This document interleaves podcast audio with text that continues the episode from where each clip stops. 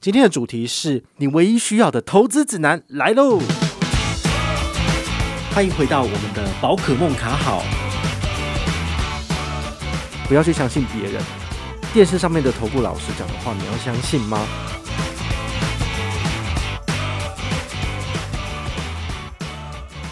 今天要来跟大家聊一本书哈，这本书叫做《你唯一需要的投资指南》。它还蛮有趣的哦，这本书我大概买了半年以上哈，但是我翻得很慢哦。它其实没有很难阅读，但是因为我同时要读的书非常多哦，所以就会变得有一点这个进度缓慢。但是最近终于快要把它读完了，好，所以我就稍微简单整理了一下哈。所以今天会跟大家聊的是这本书里面我提出了三个很不错的重点哦，就是正确的投资概念。除此之外的话呢，我们要来跟你聊的第二个段落叫做。这些投资业者赚的是什么？好，会分三个部分给你讨论。那最后的话就是这些 KOL 或者是说这些网络上的布洛克、这些网红们，他们在推广这些投资的东西的时候，他们到底赚的是什么？好，所以呢，今天这三个主题应该是蛮有趣的。好，第一个就是这本书里面讲到的正确的投资概念有哪些？好，我提出三个我觉得不错的重点。好，第一个不要去相信别人。好，他有一个小小的章节，整个都在讲这个，比如说。电视上面的投顾老师讲的话，你要相信吗？这些人如果这么会赚钱，为什么不自己赚就好了？然后还要到电视台上面去做传播布道？好，这是一个很有趣的这个问题，你可以想一下。好，那这本书里面其实也都有简明的去阐述。好，在这样子的人，他到底赚的是什么东西？那他把这个，比如说他报名牌给你好了，报名牌给你，他到底是希望你赚大钱，还是只是？希望你帮他抬轿哈，这是一个蛮有趣的这个点。好，那第二个是证券经纪商，证券经纪商为什么要叫你不断的进出进出，叫你一直买？因为你每一笔交易他都可以收到这个手续费佣金嘛，所以你越频繁的交易，他收入越丰厚。好，所以也请你们要特别仔细注意一下，如果有一些经纪商或者是券商，他们推出的一些优惠是要叫你短时间内不断的进出，不断的进出，那你就要特别注意了，因为。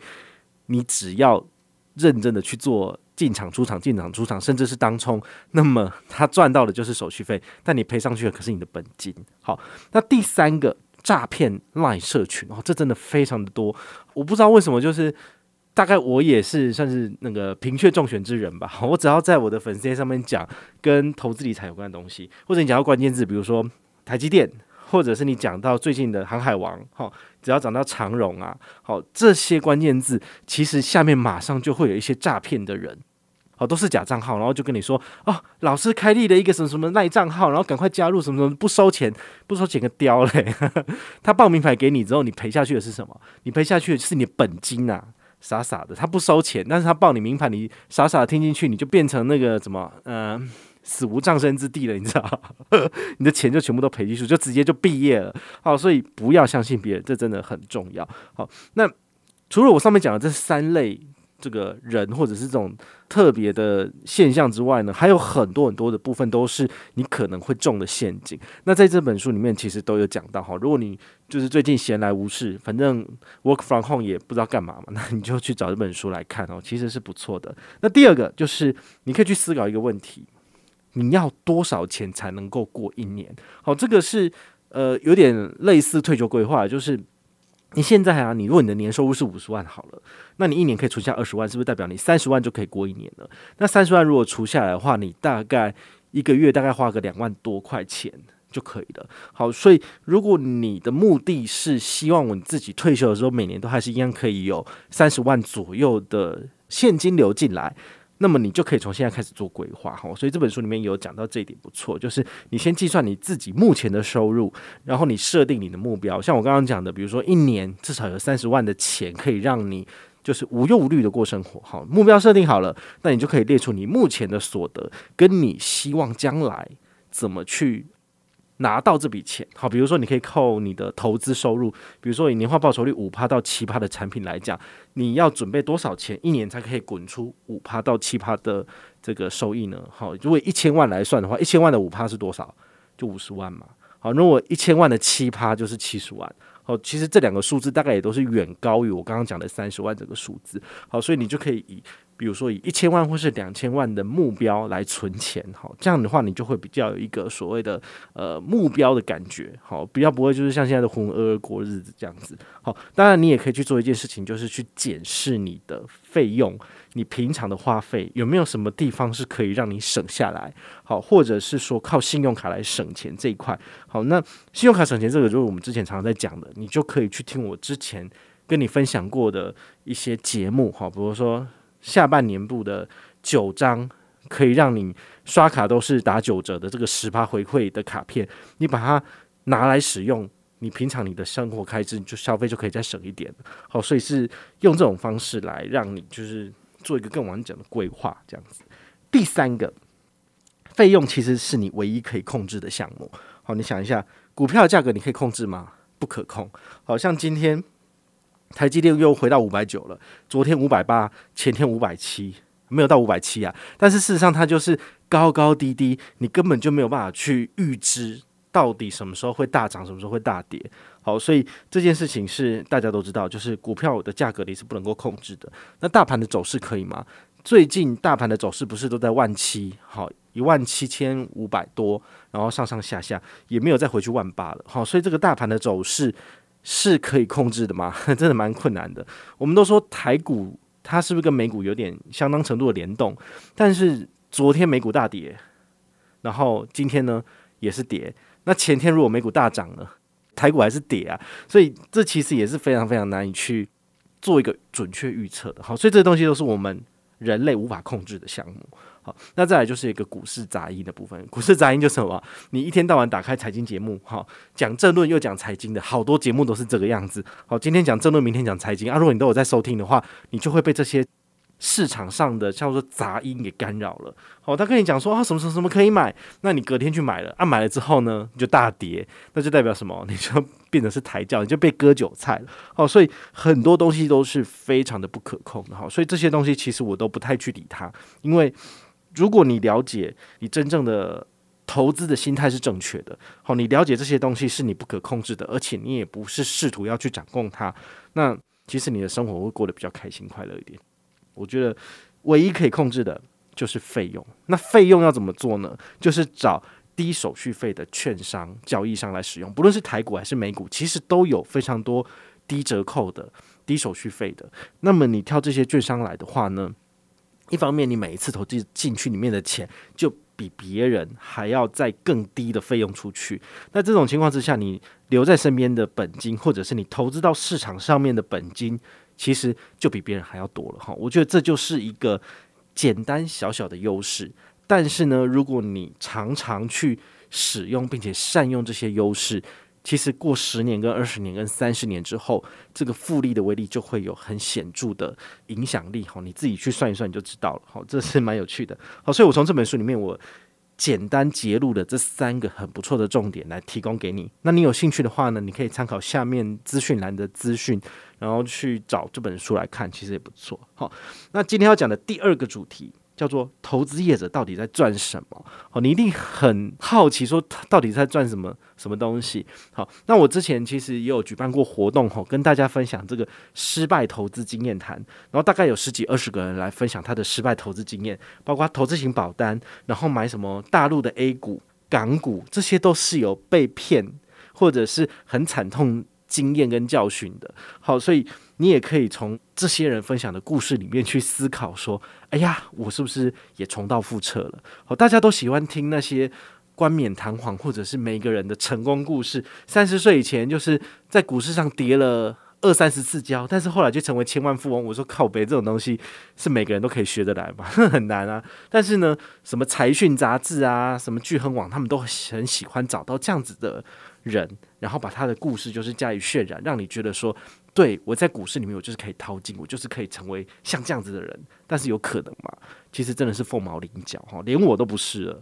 你觉得呢？哈，真的很难。所以那些都是特例中的特例，但是大部分的人在股市里面十有八九都是输钱，而且输惨了，好不好？真的是这样，就直接毕业了。好，那这些钱都跑到谁的口袋去了？当然就是这些投资业者的口袋啦，傻了。好，投顾老师他问他到底都赚什么？好，这个第一个我们来讲一下投顾老师，他是不是有在网络上面做 APP 做会员制？如果是的话，那他就是靠这个赚钱。他随便报你一支名牌，反正不准也没差嘛，因为投资就是本来就是自己要自负责任嘛。他随便报你名牌，你相信你去买了，对不对？那你被割韭菜那是你家的事情啊。但是他会费就是每个月稳稳的收入，这个也是他赚钱的部分。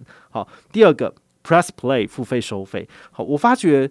PressPlay 这样子的平台啊，吼，如果你在上面讲什么信用卡，没有人要理你，因为大家觉得信用卡这种东西不需要花钱就可以得知的资讯，为什么我要花钱让你来教我省钱呢？当然这是不合理的。所以后来我曾经在 PressPlay 上面成立我自己的专案，但是一年我就收掉了，因为这是不可能的，好，不可能，我不可能靠这个赚钱。好，那大家最喜欢在 PressPlay 上面就是付钱给谁？就是那些投顾老师了。好，那些老王啊、古鱼啊什么的，他们上面都有开自己的 PressPlay 收费的这个文章哦。那大家希望的是什么？好，大家愿意投钱在这些老师身上，就是希望他报我名牌，那我可以在最短的时间里面就赚到钱，甚至把我的学费都赚回来了。好，所以大家就会傻傻的把钱投进去。但事实上，这都只是市场的杂讯而已，好吗？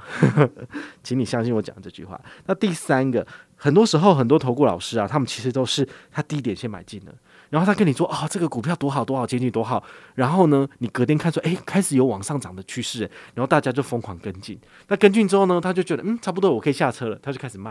然后大家见这个哎苗头不对，开始在卖了。结果你晚别人一步卖，你就是买在高点，卖在低点。好，所以这种模式其实真的是很常见。像之前我有分享过一个这样子的故事哈，在我的粉丝页，就是那个好像警察局他们有抓到一个就是。诈骗分子，他说：“哦，他之前也是什么什么电视台的投顾老师，然后他在上面就是偷偷讲说，哦，这支股票明年明天可能会涨啊什么的。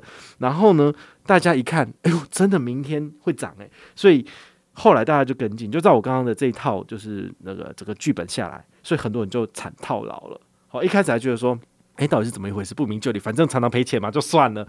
但事实上呢，经过呃有人去报案，然后警察抽丝剥茧之后，才发现说，哦。”包括那些什么电子记录，全部都找来之后一看，才发现，原来这个投顾老师他本身有一个核心的赖社群，然后他就透过这个核心的赖社群，先偷偷拉抬某一档股票，然后这个股票稍微有起来之后呢，大家看了觉得，哎，他讲的好像有道理，就开始进去。那进场之后呢，他们马上就都出场了，所以你就被收割了。然后，所以投顾老师或者说很多那种呃。穿的看起来就是人模人样的人，事实上他们在背地里都是在做这些事情的。好，他们就是靠这个东西，有点类似像赌博一样，好，就是赌人性。好，所以你要特别注意哦，只要是那些投顾老师，你最好要小心一点。好，说真的，这个要特别小心。那第二个，券商哈，这个证券商到底赚什么呢？刚刚一开始有讲了，它其实就是赚你的买进跟卖出的手续费。好，比如说我们在台股做买卖的话。就是买进的时候会被收百分之零点一四二五的手续费，好，成交金额的百分之零点一四二五，再看券商给你的折扣数来决定你要支付出去的钱是多少。买进会被收一次，卖出也会收一次，好，所以这个是。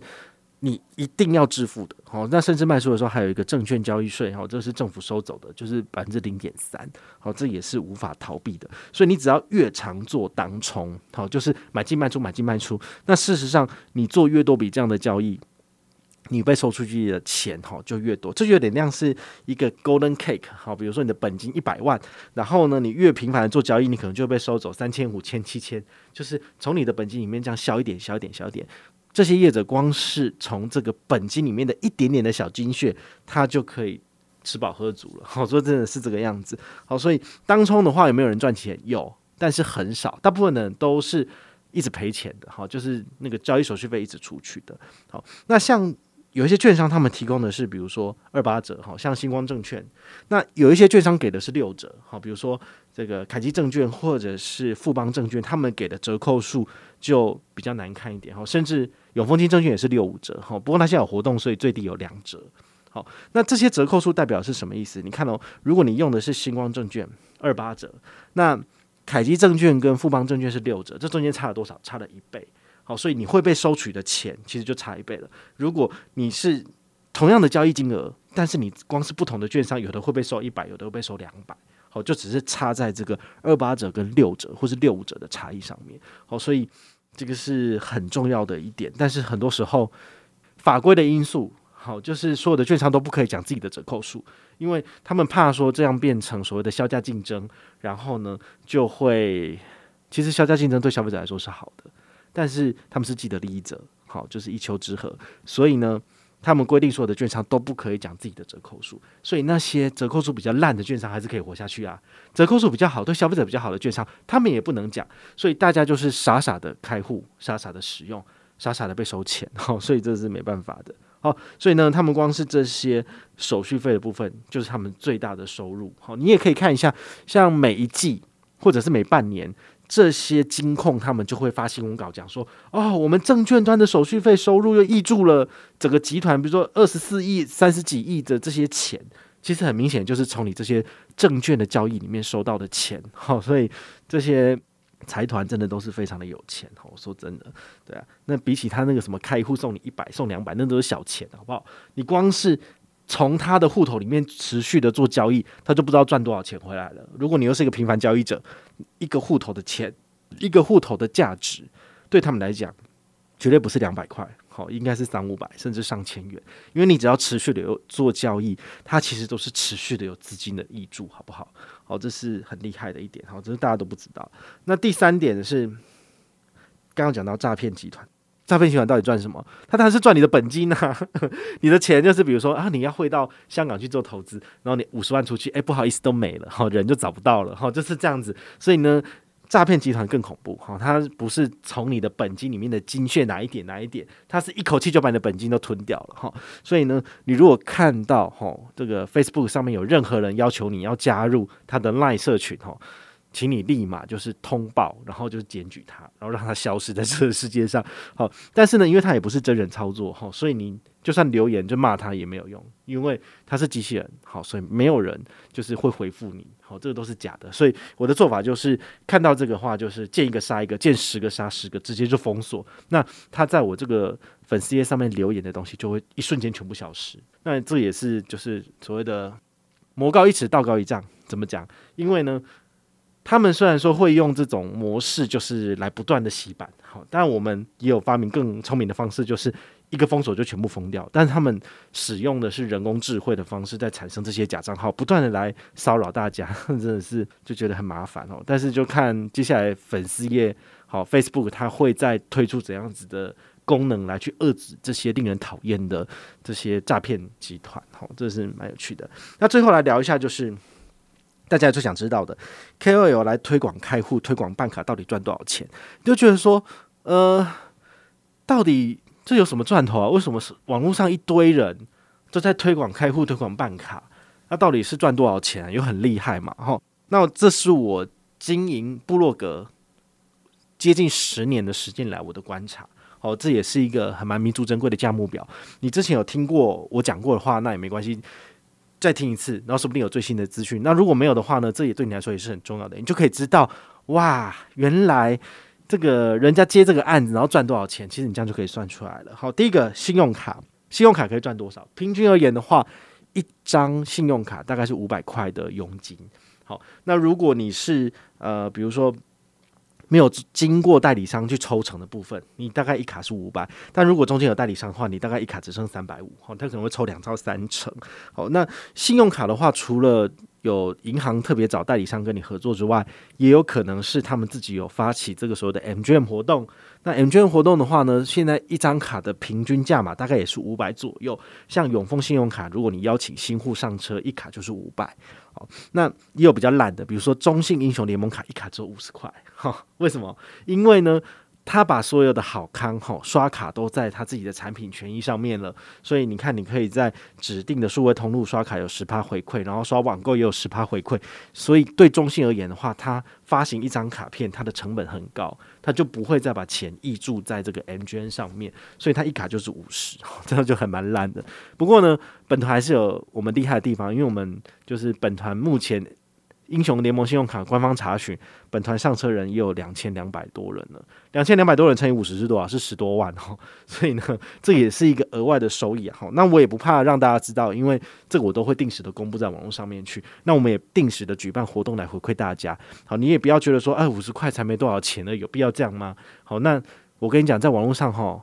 赚的这个钱不回馈的多的是嘞，不是只差我一个。好，我不回馈也没差，因为真的没多少钱。但是呢，我还是觉得要秉持这个互利共享的概念。好，就是我有赚，我还是多拿一点出来给大家，好，这也是大家可以开心、皆大欢喜的事情。好，那也有蛮低标的，比如说联邦赖点卡，一卡再给你两百，那你要揪吗？很多人都会觉得说，天哪，远远低于一般市市场行情的五百块，我真的不想揪。好，但是像本团揪揪，其实让我。去年每一季至少都有四五千点的 Line Points 点数进账，你就知道每个月平均都可以揪多少，就二十五到三十人上车。但是今年的话，其实联邦赖点卡大家比较不喜欢它，或者没有什么声量，好，所以本团目前上车人都很少，所以我一个月大概就只有四百点或六百点 Line Points 点数，就是只有两到三个人上车。